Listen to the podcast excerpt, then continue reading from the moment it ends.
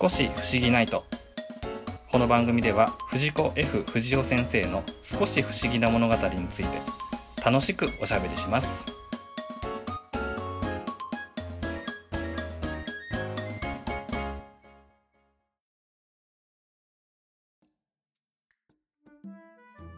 はい皆さんこんばんはゆうすけですパパです。これは時期的には明けましておめでとうございますというべきやつですねあ、明けましておめでとうござ明いけまましす。ておめでとうございます今年もよろしくお願いしおます願いします。あの長いことね年末年始は当たり前のように配信を止めてましたんでねお久しぶりの方多いと思いますけども そうですね。ねあののんびりしてましたはい お正月休みうんうんで12月1日ね藤子 F 不二雄先生の誕生日にリリースされた「ドラえもんチャンネル」アプリっていうのがちょいちょいね話に出てきてたと思うんですけどもいよいよあの映画の配信が始まりましたうん。おお、おいいーですね。もともと第1弾としてはいあ。の、のび太のリトルスターウォーズ、今度ね、リメイクが公開されるリトルスターウォーズうんうんうんうんと、のび太の恐竜2006、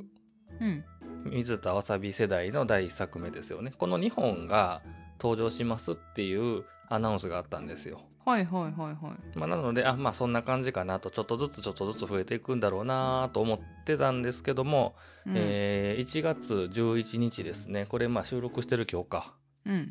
はい。あのニュースが上がってましてなんと、えーはい映画「ドラえもん」39作品一挙公開というねわあ、すごい。マジかとね思いましたねうーん、いいですね。だから今。ねそう現状ね全部見てるんですよお お。はびっくりしましたこれはいはいはいはい。今のところ書いてあるのは本日から5月末までって書いてますねふんふんふんふんふんふん。なのでまあもともと2作品ね先に公開されてたっていうことを思うとまあうん。ね、全部見れるのはまあ5月までっていうことでそこからはおそらく何作かずつ公開されるんじゃないかなとうーん。言ったところですね。ううんん、いやもうこのねうちらやってるこのシリーズとなんてバッチリなタイミングで公開されたんだろうかと。いや、そうですね。ねこうほんでもしかして僕があのメッセージ送ったから、はい。こう中の人がねこの「不思議の」を聞いてくれておおあそんなら、ね、全部見れるようにしとこうかとそうなったんじゃないかなっていうのもありえなくはないかなとねー。お思うお。わけですよねそはい。うねあのサイレントリスナーさんってねいらっしゃるじゃないですかまあまあまあまあまあ、いるというね、たくさんいると言われてますね。そうそうそうわかんないですよその声を上げてないだけで中の人、人いっぱい聞いてるかもしれないし、ああもうそれだったらもう本当ありがたいですねね、あの木村昴さんが聞いてるかもわかんないですよああもう本当もういつもありがとうございますは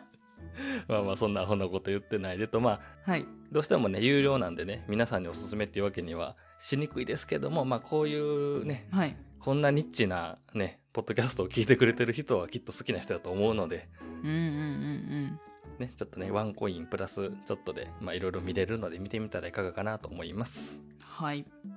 はーい。じゃあ、えっと、こっから、えー2006年以降ですね、うんうんキャストが、まあ、総入れ替えになって、うんうんうんそれはまあそれは当時はすごくねこう騒動になったんですけどねよく覚えてますけどね、はいはいそうやっぱりいろいろねこう声が変わっちゃったら今までの「ドラえもんじゃない」って言って離れちゃった人もいるしみたいはい、うな、んいろんな事情もありつつのスタートを切ったのがこの2006年リメイクがされました「のび太の恐竜2006と」うんうんうん、これあのリメイクこれからも続くんですけどうんはいあの映画の読み方のこの統一性のなさっていうのも魅力なんでね うんなるほどあの、そう、今回は、のび太の恐竜2006っていうタイトルなんですよ。2006年の3月4日に公開されましたと。はいはいはいで、その前の年が2005年が1年空いてるんですよね。その、え今年は映画がありませんっていうので、来年楽しみにしていてね、みたいなのが出てきて、はいはいはい初めてこの25年続いたうん映画シリーズが途切れたと。うんなので、実質ワンニャン時空伝から数えて2年ぶりの作品ってことになるんですよね。はいはいはいはいおうであ何が来るんだろうなと思ったらリメイクだと。うんおーとまあこれは、まあ、正しいというかねこううん納得できる選出ですよね。まあまあそうですねうんうん、一作目のね、あのー1980年の「のび太の恐竜が」うんうんうんあのリメイクされるということではいいろいろやっぱりね注目を集めましたやっぱりね。ほうえー、と例えばですね、えー印象的だったのがはい同じストーリーなんですけどもやっぱりどう差別化するかみたいなとこってありますよねリメイクってういうのは。んはいはいはいはい表現力がやっぱ違うんですよ。うんうん制作も CG に変わってるしうんうんなんやろこうカメラも動き回ったりとかうーんあとはね光が差すような表現を使えたりとかうんなのでストーリーはなんとなく分かっててもあうんこんなにやっぱりなんやろ前ののび太の恐竜を知ってる人からするとこう単純にあ綺麗になったこんな風に今表現できるんだみたいな感動はありましたね。うーんうんはいはいはいね昔ながらの方がいいっていう風に思う人もやっぱりいるので、うんまあ、好き嫌いは分かれるとこではあるんですよ。例えばタケコプターを使うシーンってよく出てくるでしょ。はいそしたらこのふわって風が起こってこうなんやろヘリコプターがほらプロペラを回した時みたいにうんシャツがこの波打つとかねうんうん前髪がふわっと浮かび上がるとかあともドラえもんのひげがねこうなびくとかねうんはいはいはいはいまあ最近もう僕らもね新しくなってる第2期の映画見慣れてるので違和感なく受け入れられると思うけど、うんまあ、昔はもうドラのひげはピンってね立ってるし風の影響がどうみたいなそんなところの表現はまあまあなかったわけですよ。うーんそのあたりのアップグレード感というかあ現代のアニメやっていう感じはすごいしましたね。うんなるほうどん、あとね、あのーこれ新恐竜の話をした時もちょっと言ったんですけどはいあの恐竜に関する研究ってやっぱ日々動いてるわけですよ。はいはいはいはいはいうんなので、まあ、学説とかもやっぱり当時の最新のものに合わせられてたりとかねうんすごく分かりやすいところで言うと,、えーっと前作、えーまあ、旧作というかね、えーリメイク元の「のび太の恐竜」ではティラノサウルスってねゴジラみたいな動きしてたんですよ。あああのーはいはいはいはいこうなんて言うんだろう床床というか地面にこううん垂れて、うでんどしどし動いてではい本当にゴジラみたいな感じですよね。うーんでも今我々がほら思い浮かべるティラノサウルスってこの前傾姿勢でさはいこう頭と尾っぽでこうバランスを取るような形ですごいスピードでね、走ってくるみたいなのとかに変わってたりとかうんあとはあの恐竜の名前ですねブロントサウルスっていうのがこれ僕小さい時もいたんですけどはいそれがなんか他の恐竜と多分実は同じだったんじゃないかみたいなことでまでまとめられてうんでアパトサウルスに変わってたりとかね、うんうん、あでそうそうここであの悲しいお知らせがあるんですけどはい実は、はいあのピースケってなんていう種種類か知ってますえーっとあなんだったっけなピースケはね双葉鈴木竜っていうんですよあーはいはいはいはいはいはいで彼はね恐竜じゃないんですよね えそうなんですよこれこれ別にリメイクされたからじゃなくてもともとそうなんですけどね首長竜っていう種族なのであーはいはいはいなんと「のび太の恐竜」というタイトルでありながら実はピースケは恐竜じゃないと、あ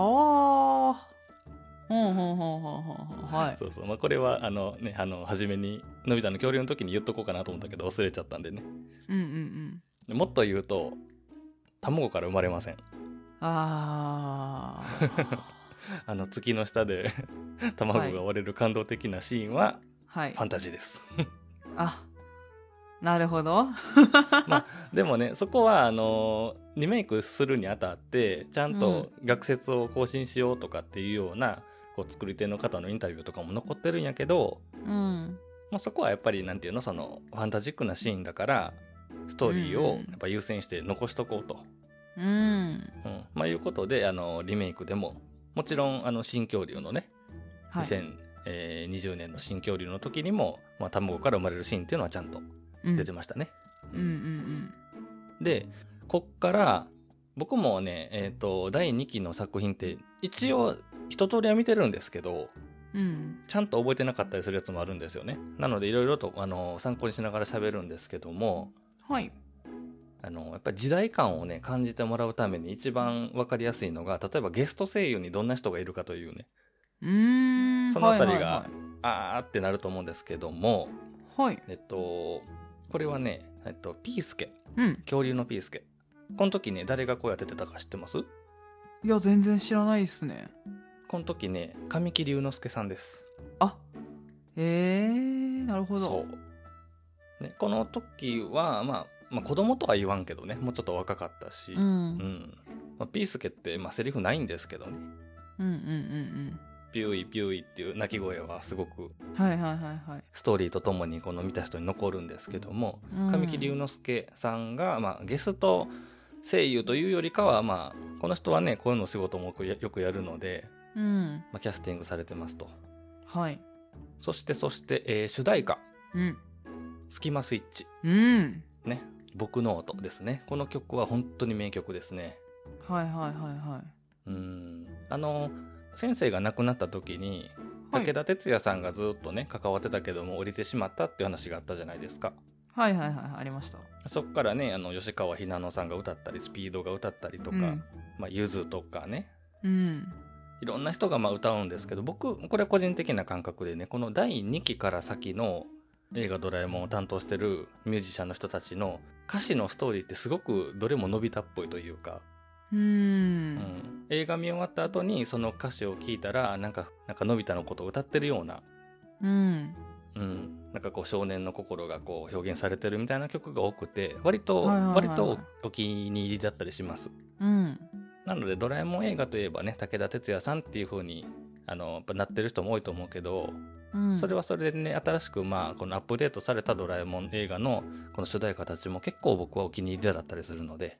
なるほど。そういう映画のね曲があのまとめられてるコンピレーションアルバムとかもあるからよかったら聴いてもらえたらなっていうふうに思いますと。うんうんうんうんあとね表現が進化したっていうところで言うとこの2006、はい特徴的なのがね作画なんですよ。うん。はい。一度ねあの見てもらえる機会があったら見てほしいんですけどうん。この「のび太の恐竜」ではなんかね鉛筆の線が動いてるみたいなう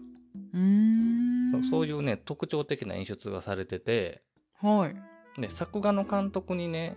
スタジオジブリの、えー小西さんって小西健一さんという方がはいはいはい。あの、当てられてるんですよこの方がえっとね「ほうほけきょ隣の山田くん」とかうん。あとね「かぐや姫の物語」だったっけうん。とか、えっと、ジブリの、まあ、作品の原画であったりとか、まあ、そういうのを多く担当されてるアニメーターの方なんですよね。はいはだい。か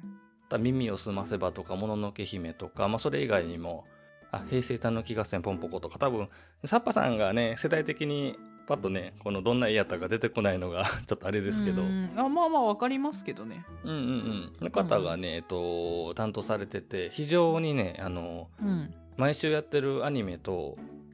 映画のテイストが違って、こう、うあーんの、ぬくもりのある形の作画が特徴です。ほうほうほうほう。割とねあのスタッフが統一されて同じ人が作り続けてきたあの第1期の「ドラえもん」映画に比べて第2期っていうのは映画ごとにはい監督も変われば脚本家も変われば、うんまあ、作画監督も変わったりして全然違うんですよ本当に作品ごとにう。ん。そのあたりもね結構色濃く誰が作ってるかっていうの出たりするのでうん。本当にバラエティに飛んでるというかあたりですね。はいはいはいはでさらにもう一つ、い。はい。えーとこっからね恒例になるのがですねうん。エンドロールが終わっても席を立ってはいけないっていうのがあります。うん。まあ、アニメの映画「ドラえもん」終わるじゃないですかエンドロールが終わるじゃないですかそしたらはい。ドラえもんが「みんな面白かった」って言って出てきてうん。「またね」って言った後にうん。何か思わせぶりな映像が流れるんですよね。ああ、はいはいはいはい。はい、でこれが、えっと、次の映画の次回予告になってるんですよ。うんうんううんんうんうんなので、えっと、今回の「のび太の恐竜2006」でいくと次回作がこの時点ではね明かされてないんですけども「魔界大冒険」のリメイクなんですよねうん。うんうんうんなので「え何これ?」っていうねうん。はいはいはい。さっきまで恐竜の世界にいたのに今度は魔法みたいなそのドラえもんってほら映画ごとにテーマがどんどんどんどん変わってうん。ある時は宇宙とかねある時は大海原とかうん。ある時は時間旅行みたいなんでこうバリエーション違うじゃないですかはいはいはい。なのでさっきまで恐竜の時代だったのに今度は何このキラキラしたのはみたいなんで終わるといううーんこれが、えっと、この先のまあ毎作毎作これが続くっていうのが伝統になってきますはいはいはいはういんまあ2006はちょっとねあのターニングポイント的な作品なんでちょっと多く喋りすぎちゃいましたけどうん どんどんもうねせっかくだからもう余談をどんどん続けちゃうとはいあののび太の新恐竜を見に行ってた子供たちがうん2006で育った子供たちっていうのが結構多かったんですよね。おーそう、はそっいからもう一周して2020年の新恐竜を見に来てるっていう懐かしいって、うんうんうんうん彼らにとってのピースケっていうのはこっちの、ね、神木隆之介くんが声を当ててる方のピースケ。うんうんうんうんうんうんああもうやっぱりそうだよねと、まあ、時間 もねまあまあまあま経あつよねという感じはありますよね。ううんんそんな感じでリニューアルの一発目は「のび太の恐竜」のリメイクから始まりましたと。はいで次回作先ほども言いました2007年3月10日公開の「のび太の新魔界大冒険うん7人の魔法使いうん」サブタイトルついてます、うーんうん、この時点であのリメイクのはい名前の統一性が崩れてます まあいいんですけど早いなでえーっと7人の魔法使いですはいはいドラえもんのび太くんジャイアンしずかちゃんスネ夫でゲストキャラクターのみよこさん、ね、これうは、ん魔界大冒険原作にも見ましたねで、うんうんそこにもう一人はねドラミちゃんなんですようんはいはいはいはいそうえっとねこれ水田版アニメが始まって1年ちょい経ったぐらいかなここでようやくドラミちゃんが登場したんですよねうーんそう初めからフルキャスト揃ってなかったんですよはいはいはいリニューアル直後っていうのはうんでドラミちゃん登場しますほんであの、うん千秋さんがね声を当てます、ではい発表されての映画にも出ますといううーんなるほどねなので原作の、えー魔界大冒険には確か、えードラミちゃんがすごいキーキャラクターとして登場するんですけども、うんまあ、それも含めての多分選出かなと2 2作目にして魔界大冒険っていうのはね、なるほどうん、で今後必ずドラミちゃんはいるんですよ映画に必ずどっかに、はいはいはいはいまあ、ある時はキーキャラクターある時はドラえもんに電話をかけてくるだけみたいな うんある時はメロンパンを美味しそうに食べてるだけみたいなうんまあね、あの、ね、お仕事がね、いりますからね、声優さんのね。はい。で、えっ、と、こちらもですね、えーまあリメイクっていうことで内容に触れるというよりかは、えっとね、じゃあゲスト、えー声優さん。はいこのね、みよこさんっていう、まあ、ヒロインですよね。うんうんは、えっ、とね、相武咲さんです。うーんはい。はい私、私ね、この当時ね、相武咲さん大ファンだったんですよ。来た来たって。はいうん、喜びましたね。はい。いいです ねえーそれから、まあ、さっき言ったねドラミちゃん役の千秋さんねはいあとねあのー久本雅美さんうーんうん出ます、うんうんうんまああとはまあ芸人さんはね必ずいるんですよやっぱりそのテレビ番組的というかはいはいはいまあなんか妙にねこう妙に目立ってるちょっとだけ出番ある芸人さんの顔に似せたようなこのキャラクターみたいなの なんかちょろっと出てきてワイワイしてみたいな、うんはもうありがちなねゲスト出演みたいなのでこれからも続くんですけども、はいで、えっとね、主題歌がね、ミヒマル GT。うんあの、だからラップとかも入ってますね。そうですよねかけがえのない歌だったかな、タイトルは。うーんあ、そうそう。ほんで、忘れてましたけども、あの、オープニングテーマっていうのが、あの、変わってるんですよ。リニューアルしてるので。はいはいはい今までほら、あんなこといいな、できたらいいなっていうね、ドラえもんの歌っていうのやってましたけども、うん夏川りみさんっていう方がね沖縄の民謡とかもしながらミュージシャンもやってる方ですけどもその方が、えー、と歌ってる「ハグしちゃおう」という曲がうん初めオープニングにこれアニメでも使われてて映画にも使われてたと。うんうんうんでこの次の年からあの夢を叶えてドラえもんってあの新しくなったドラえもんのテーマに変わってそれが長く続くんですけどもこの初めの何年かだけこの夏川りみさんの歌が使われてましたね。うんうーんでで、まあ、ストーリーライン的には、もともとの魔界大冒険からはい。結構違う話です、これ実は。うー。うんん。あのね、原作ではね、敵側にいた、えっ、と、まあ、悪魔にね、メデューサっていうのがいたんですけどね。はい。頭の髪の毛がヘビでできてる、うんね、よくいろんなね、伝説とかに出てくる。それが、はい。こう、割と物語に関わってくるような役割を与えられてたりとか、うん。あとはもう、なんだろう、ゲストキャラクター、美代子さんと、うん。こう、のび太の交流みたいなのがしっかり描かれるようになったりとかね。うんうんなので、まあのび太の恐竜に続き、同じ素材なんですけども、うん。はい。こう再解釈してるというかそのあたりがね、違うのでうんうんだからあの原作を知ってる人でも多分楽しめるようにっていうそういう作り方は意識されてるなって感じです。うん。うん。なるほど。うん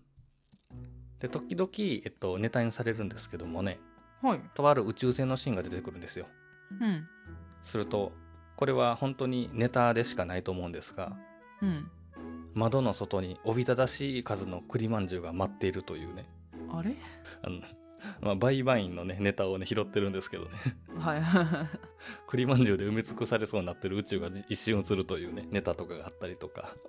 うん。あとあのーエンディング後の次回予告が連投って言ったじゃないですかはい。それとねもう一つ加えてねのび太の部屋の机の上に恐竜のフィギュアがあるんですよあ、前のやつのってことですかはそうそうそうそうそう前作の、い。えーとまあ、キーアイテムとかちょっとなんかこう思い出すようなうん。ものがあののび太の部屋のどっかに映ってるっていうこれも隠し要素としてねこれも恒例になっていきますへえ、そうなんだ。はうん、必ずほら物語の冒頭って大体のび太の部屋映るじゃないですか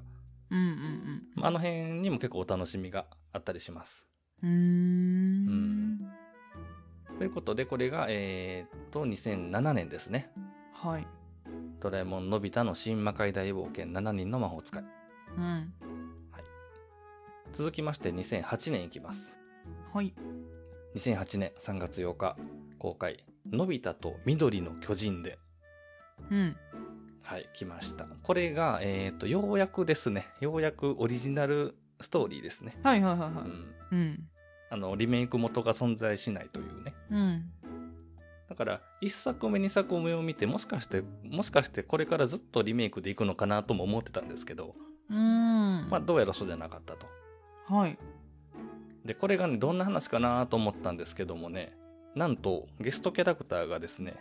はい。キーボーなんですよねうん。そう木の子供うんこれね原作にねさらばキーボーっていうお話がありましてうん。はい。そうえっとね木の苗に植物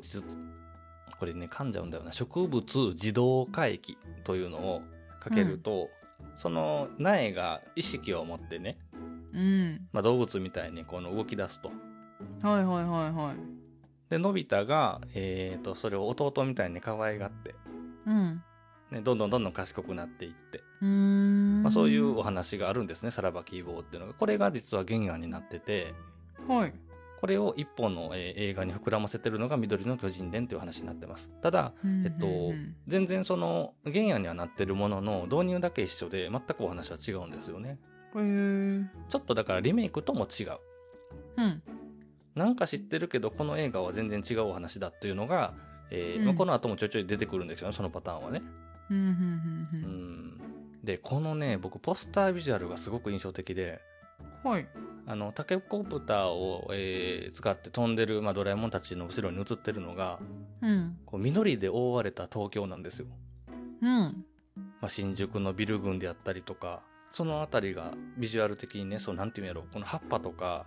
苔とかで覆われてるんですよね、大都市が。うんうん。はいはいはいはい。うん、まあ多分見る人が見ればこれは何のビルやってわかるんだと思うんですけどね関東の方が見たら。うーん。これがねあのーまあ、緑の守り神っていう短編作品が藤子不二雄にはあってですね同じようなシーンが出てくるのでうん。すごくなんやろこの藤子ファンほどこのポスタービジュアルを見て燃え上がったというねうーん。あのお話はねちょっとね僕見たんですけどね難しかったです難解な話でした、うんうんうん。ドラええもんでこんな難解なお話ってあるんやって思うぐらいえー、そんなにうんなのであの本当にね王道的な少年何キッズ向け映画はい。と思って見ると多分ポカーンとするような展開だったりするのうーで、んまあ、そのあたり気になる方は見てみてもいいんじゃないかなというふうに思いますと。うんうんうんえー、と、そして、これはでもあれだね。ゲスト声優的に行くと、うん。はい。堀北真希さん。うんうんうん。うん。リーレという、この緑の星の女王ですね。うん。あとは三宅裕二さんとかですね。あとは、うんあの、クリームシチューの有田哲平さん。うーん。ゲスト枠、ゲストっていうかまあ、あれね、芸人枠ですね。はい。まあ、そのあたりの方が、えーゲスト声優として出てきてますと。うん。えっと、それから、えーっと、エンディングテーマはね、綾香。うん。うん、綾香さんの手をつなごうというね。うんうんうんもう、綾香さんの、なんか、伸びやかな、しかもパワフルな歌でエンディング見て、これドラえもん見てたんやんな、という気分になるよ うな、そんな映画。 うん。うん。でこのあたりから、あのーなんでしょう、リメイクじゃなしに、うん。オリジナルの脚本が出てくる時にどういう風にこれ作ったんやろうっていうのが一個見どころになってくるわけですよね。今回の場合はこうんなるのほど。えっとね、さらば希望っていうのが下敷きになってると。はいはいはいはい。うん。まあ、それが、まあ、うまく、いい感じにリメイクというか、その映画化されてる場合もあるし、うんう。ーんっていう時ももちろんあると。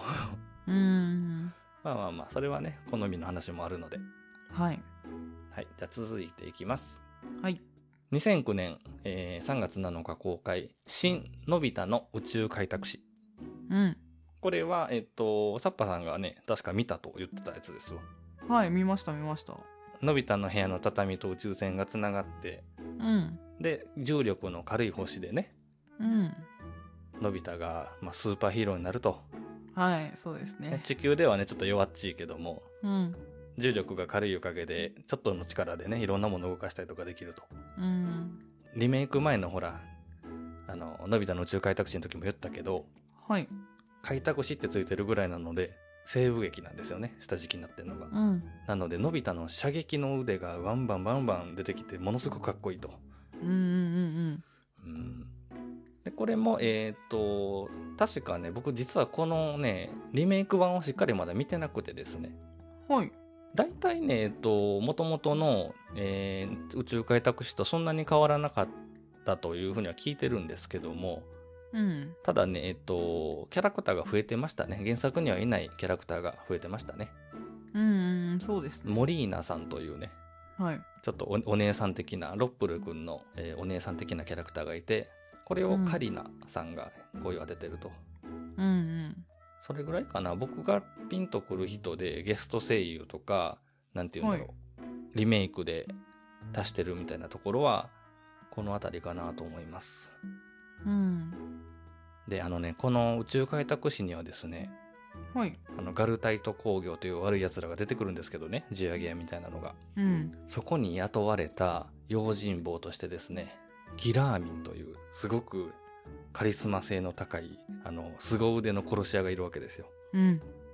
で彼とだから宇宙一の殺し屋みたいなギラーミンとうん。のび太がこう西部劇さながら向かい合ってどっちが先に銃を引くかうんみたいな、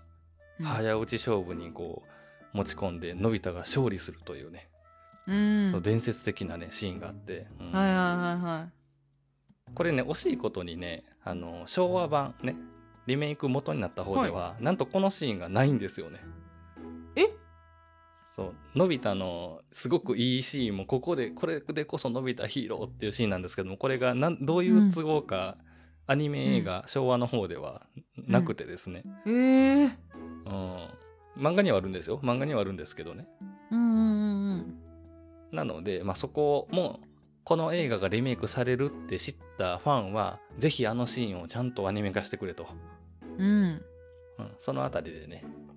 あの、期待が高まったんですけども、ちゃんと描いてくれたようです、それは。はい。はい。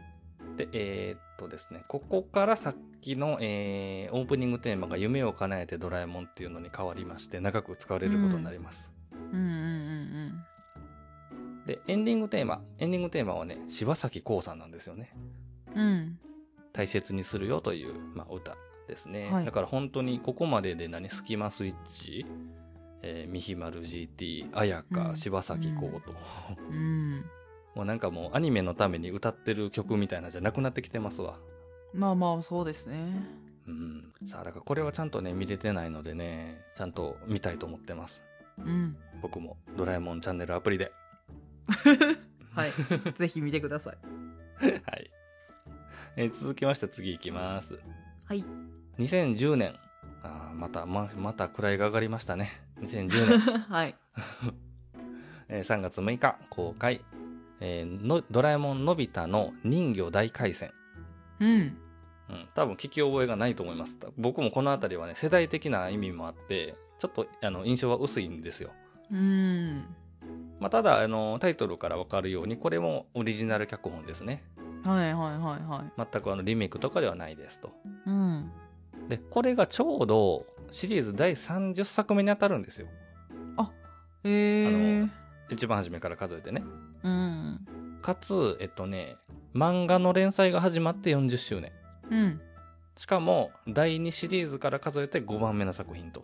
うんうんうん。だからまあキリがいいんですよすごくねなので、はいはいはいまあ、リメイクじゃなくてきっとねオリジナルでいこうっていうことになったんだと思うんですけどもうん。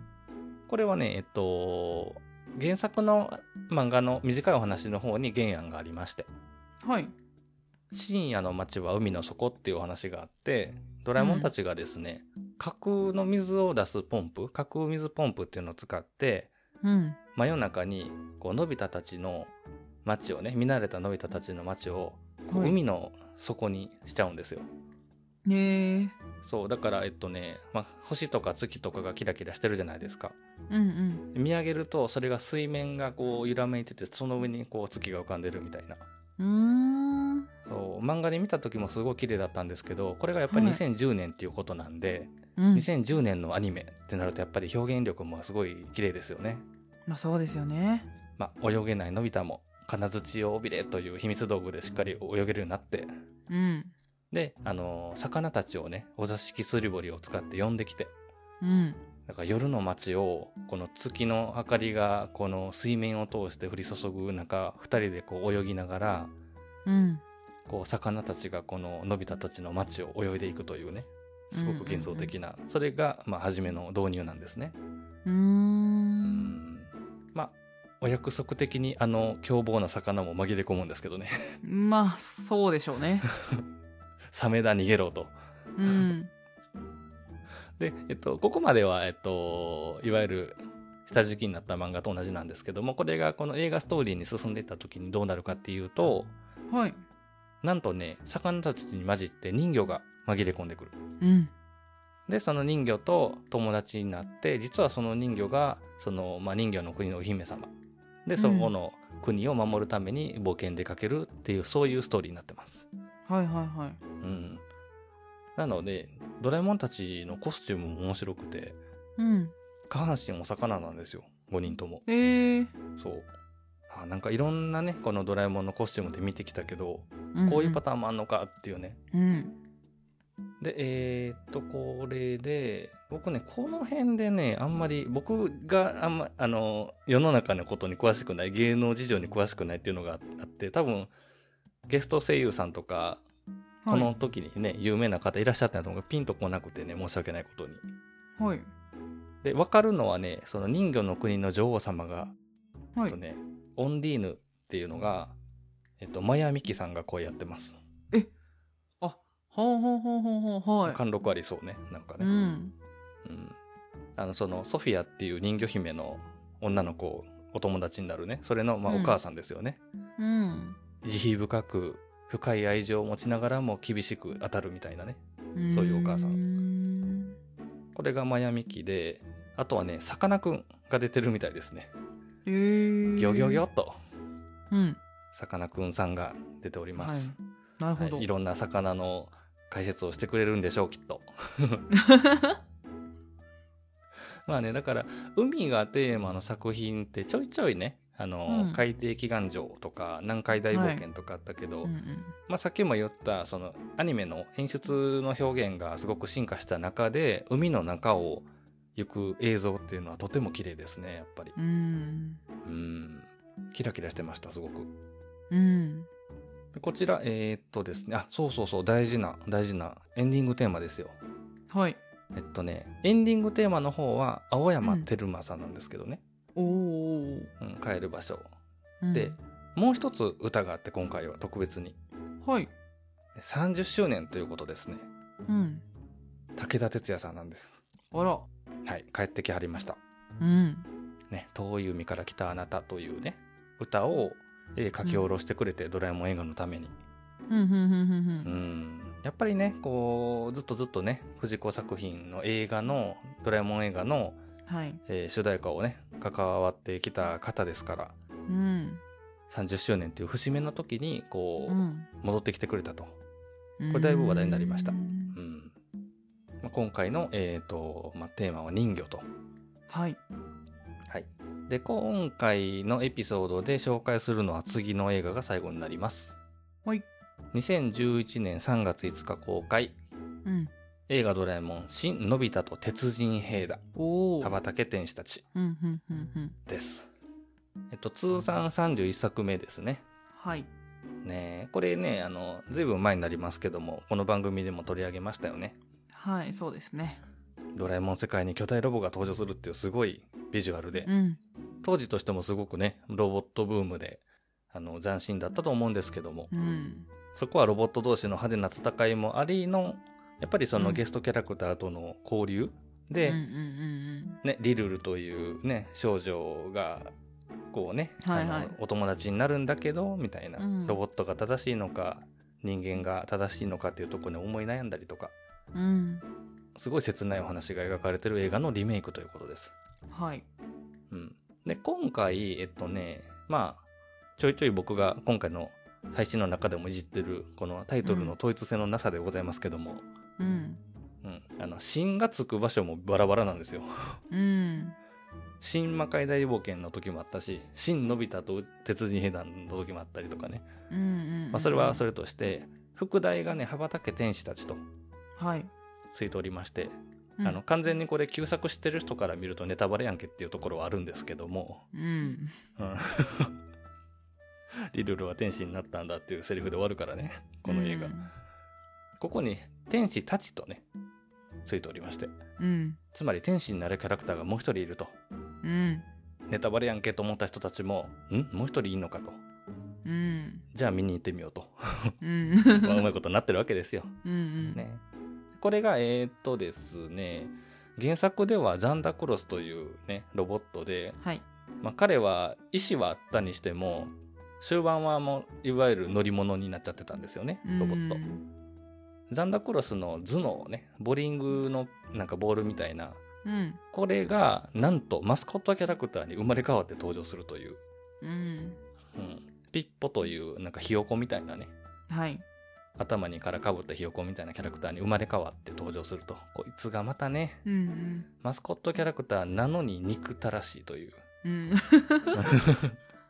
可愛い顔してすごい生意気なことを言うと、うん。うんでただただなんかそのマスコットキャラクターを増やしただけかなというわけではなくてですねあの、はいザンダクロスとしてもこのメカトピア製の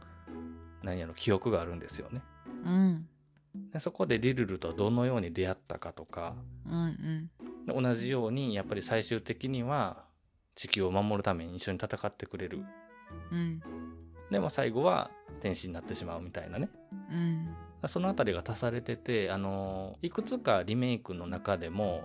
原作と同じくらいいいって言える作品があってその一つなんですよこの「鉄人兵団」のリメイクっていうのは。うん。うんまあまあね何度も言うようにアニメの演出が進化してるのでロボットバトルなんかもすごく迫力あったりとか、音響とかも派手だしうんうんそういうところもあるしやっぱり見やすさをとってねリメイクの方を見てみるっていうのも全然あありかもしれない。うん。はい。とあとは僕ね知ってる人がねこの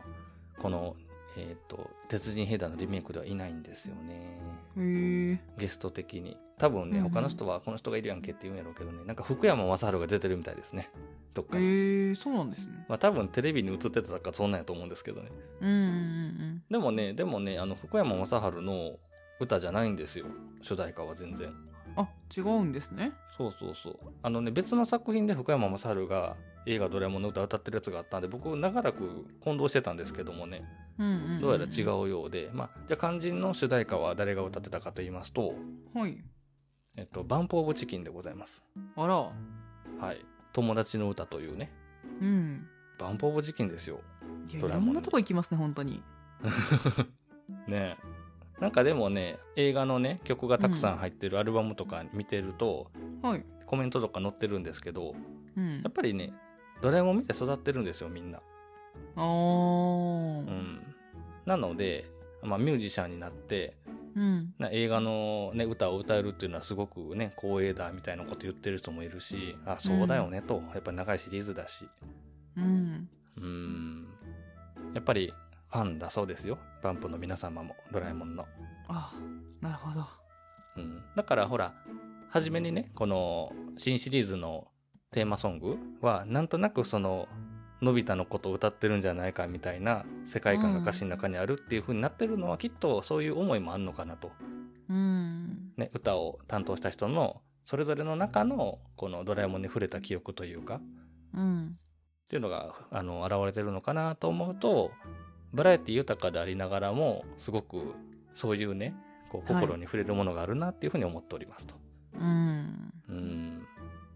というわけで今回はですね「のび太の恐竜2006」その名の通り2006年ねはいこっから2011年の、えー新のび太と鉄人兵団羽ばたけ天使たち」ここまでの、え12345,6作品ですねはいを、えーご紹介いたしました、はい、はいこの後も大人気の紹介を続けていきますのでまた、はあの私の時代だわっていうのがあったら教えてください。はいはい、終わります。